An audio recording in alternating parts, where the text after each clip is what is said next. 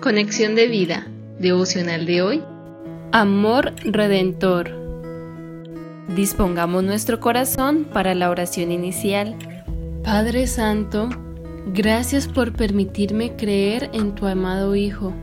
Gracias por quitar mi pecado y vestirme de tu santidad y amor. Gracias por Jesucristo, quien con su amor redentor me conquistó. Gracias por tu Santo Espíritu por quien tengo comunión contigo, y gracias por llevarme a tu cruz para hacerme entender el alto precio que tuviste que pagar por mi redención. Amén. Ahora leamos la palabra de Dios. Génesis capítulo 3 versículo 21. Y Jehová Dios hizo al hombre y a su mujer túnicas de pieles y los vistió. Romanos capítulo 5 versículo 8 mas Dios muestra su amor para con nosotros en que siendo aún pecadores, Cristo murió por nosotros.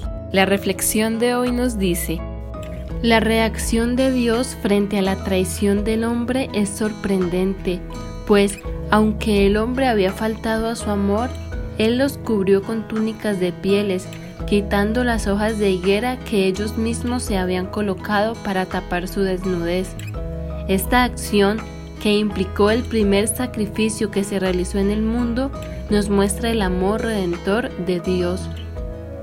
Génesis 3:21 nos deja ver entre líneas que lo hecho por Dios involucró el derramamiento de la sangre de los animales de los cuales se tomaron las pieles, pero además nos deja ver que este acto permitía cubrir el pecado. Sin embargo, su amor iría más allá pues Dios ya tenía en mente un plan que no solo cubriría el pecado, sino que lo quitaría y permitiría que esa relación de intimidad y amor inicial entre Dios y el hombre fuera restaurada. Es por eso que, de manera profética, Dios declara en Génesis 3:15, y pondré enemistad entre ti y la mujer, y entre tu simiente y la simiente suya. Esta te herirá en la cabeza y tú le herirás en el calcañar, haciendo referencia al acto de redención más grande jamás conocido, pues llevar a cabo su plan de salvación implicaría el sacrificio de su propio Hijo, demostrando lo declarado en Romanos 5.8. Mas Dios muestra su amor para con nosotros en que siendo aún pecadores, Cristo murió por nosotros. Este maravilloso designio quitaría esa barrera de pecado que impedía al hombre experimentar lo que es ser amado por Dios, para así poder corresponder y compartir ese extraordinario amor.